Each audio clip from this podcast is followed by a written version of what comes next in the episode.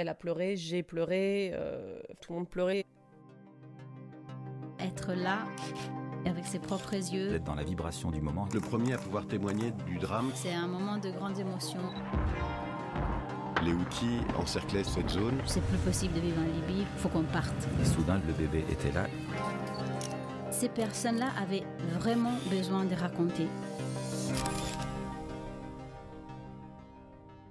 Cette photo a été prise à Sinjar, dans le nord-ouest de l'Irak, à la frontière syrienne, euh, au tout début du mois de septembre 2019.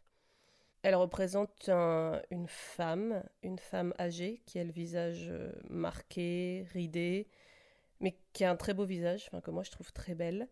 Elle a un voile blanc assez lâche sur la, sur la tête et sur ses cheveux, qu'on aperçoit un peu sous le voile et qui sont gris-blanc aussi. Et en superposition du portrait de cette dame, il y a une photo de famille, une vieille photo de famille, sur laquelle on voit un groupe de personnes. On distingue des enfants, on distingue euh, plusieurs femmes et des hommes, et ils se tiennent devant ce qu'on suppose être euh, leur maison, parce qu'ils sont debout devant un mur, et puis on voit une porte euh, comme une porte d'entrée. Ce sont des membres de sa famille qui ont été enlevés par l'organisation État islamique euh, en 2014 à Sinjar.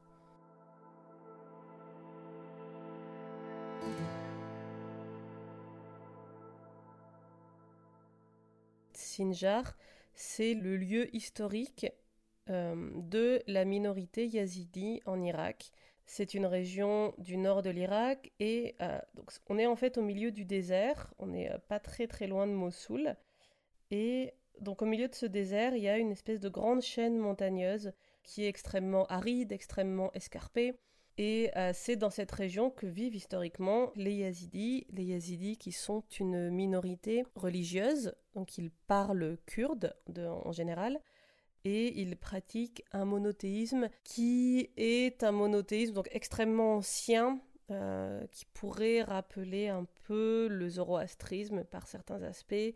On est sur quelque chose de très manichéen et qui en fait euh, voilà ne, correspond euh, pas à grand chose dans les, dans, les autres religions.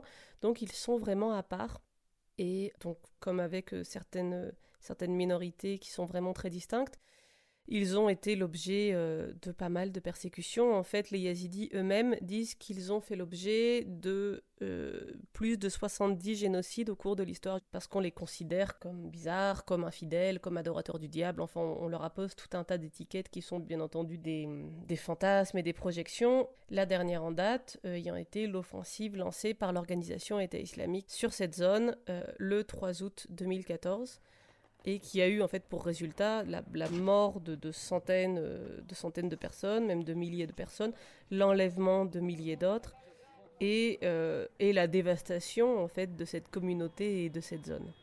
Il faut savoir qu'en en août 2014, en fait, les forces kurdes irakiennes qui étaient censées euh, protéger la zone ont fui en fait, ont déserté leur position pendant une nuit, et c'est cette nuit-là que l'État islamique bah, du coup, on a profité et a, pris la zone. Donc, on est sur des gens qui, je pense, n'ont n'ont aucune confiance en la, la, la capacité euh, d'une force euh, militaire ou d'un État à les protéger et à vouloir les protéger. Il y a des gens qui sont revenus, je pense par choix, il y a des gens qui sont revenus parce que c'était ça ou un camp de déplacés. euh, Comment les gens qui sont revenus peuvent vivre dans ces conditions je, je parle pas de conditions matérielles, même si les conditions matérielles sont assez désastreuses. Je parle vraiment au niveau psychologique. Pourquoi en fait on, on revient dans cette zone alors qu'on y vit dans une forme de, de, de peur permanente? Ils avaient au fond de leur maison un, un espèce de sac d'urgence avec des, avec des papiers, de l'argent, des vêtements à attraper pour pouvoir partir tout de suite. J'allais dire si l'État islamique revenait, mais là, dans le discours, c'est même pas si l'État islamique revenait, c'est quand l'État islamique reviendra. Parce que les gens sont persuadés que ça n'est qu'une question de temps avant que l'État islamique revienne. Je pense que c'est très violent, ne serait-ce que psychologiquement, quoi, de se dire, bah, en fait, euh,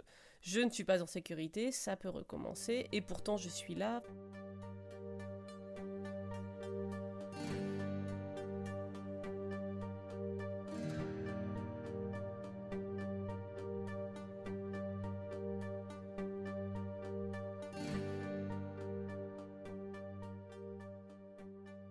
Cette dame, elle s'appelle Halo Khalaf. Quand je l'ai rencontrée, donc en 2019, elle avait 66 ans. Dans mon souvenir, c'était une maison un peu sur les hauteurs de Finoni. Je l'ai, je l'ai rencontrée en fait dans le cadre d'un travail sur le trauma collectif. Je crois qu'au départ, L'idée de MSF, c'était de dire euh, quelque chose en photo sur la santé mentale. Le principe, c'était d'essayer de montrer en image le trauma, de façon plus générale, euh, de montrer en fait tout ce qui est invisible, c'est-à-dire le deuil, la perte, l'absence, euh, voilà, des, choses qui sont que par définition on ne voit pas. C'était ça justement qui était intéressant. J'ai eu carte blanche pour traiter le sujet comme je l'entendais. Et, et à partir de là, moi je me suis dit, ok, comment est-ce qu'on montre qu'il ne se voit pas?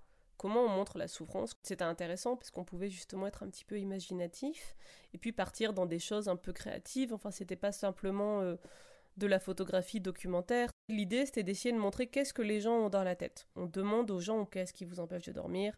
Il y a un mot en arabe qui est tafkir, en fait, c'est des pensées qui tourbillonnent, c'est quand on pense trop. Donc par exemple, dans le cas de cette dame qui était, euh, qui était complètement mangée, complètement phagocytée en fait par les disparus qu'elle continuait à attendre, L'idée, c'était de dire, ben, on, prend une photo de famille où il y a justement toutes ces personnes dont l'absence la, la dévore. C'est cette photo qu'on superpose. Après, en fait, techniquement, les superpositions, euh, je les ai faites euh, via Photoshop.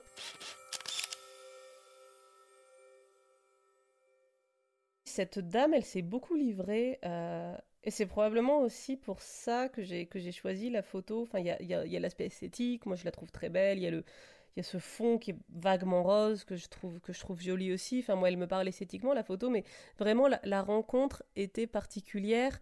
Quand on est une femme, on a accès au monde des femmes et là c'était vrai aussi pour ce sujet.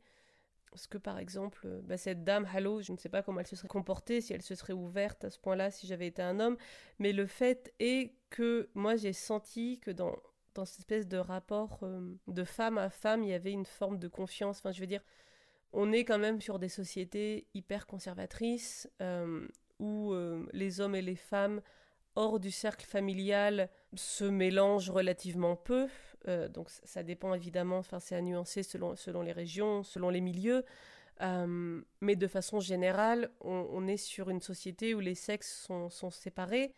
Et donc, quand on est une femme, en fait, on ne représente pas une menace pour l'honneur des femmes. Donc, on rentre dans les maisons, on rentre dans les chambres des femmes, on rentre dans les chambres des filles.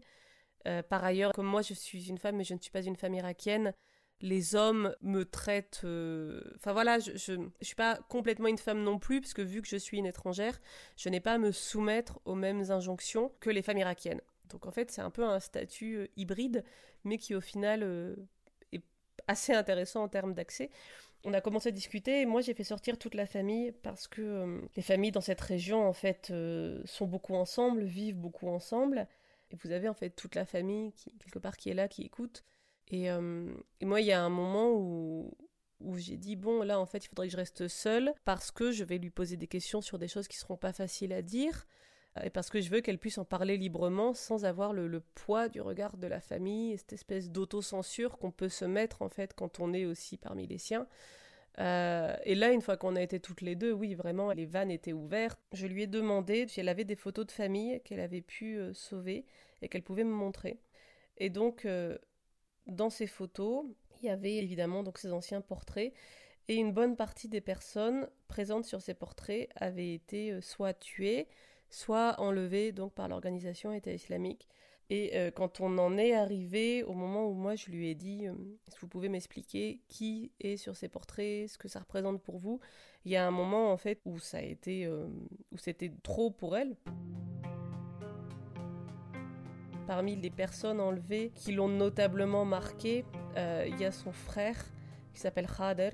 Je me souviens qu'on avait arrêté la conversation, on était sur une douleur, mais on était sur une plaie qui ne cicatrisait pas, quoi. C'était ouvert, c'était béant quand on discute avec des gens, moi en plus, j'aime bien, avant de prendre une photo, parler aux gens, prendre mon temps, les écouter. Et donc, c'est sûr qu'on entend des choses qui sont euh, très très dures, mais ça n'est absolument rien face à la souffrance des gens qui vous le racontent. C'était quelque chose qui était vraiment chargé en émotions et donc plus que, plus que certaines fois.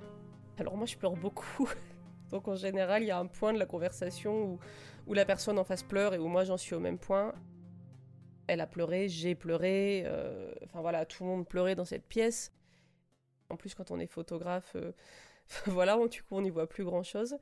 Après, il est certain que quand on est dans une, dans une démarche aussi technique, à un moment, l'appareil photo euh, met un écran, mais littéralement, en fait, on voit les gens à travers l'objectif. Et ça, ça met une forme de, de distance, parce qu'on est concentré sur ce qu'on va obtenir en termes d'image. Et euh, ça permet aussi de, prendre une forme de recul par rapport à tout ce qu'on vient d'entendre. Donc l'aspect technique, en fait, euh, moi, ça me sauve aussi. Parce qu'il y a un moment, euh, non, là, je vais pas pleurer, je vais pas être en larmes comme la personne d'en face, parce qu'au bout d'un moment, il faut que je fasse mon boulot. À un moment, quelque part, le professionnalisme prend le pas.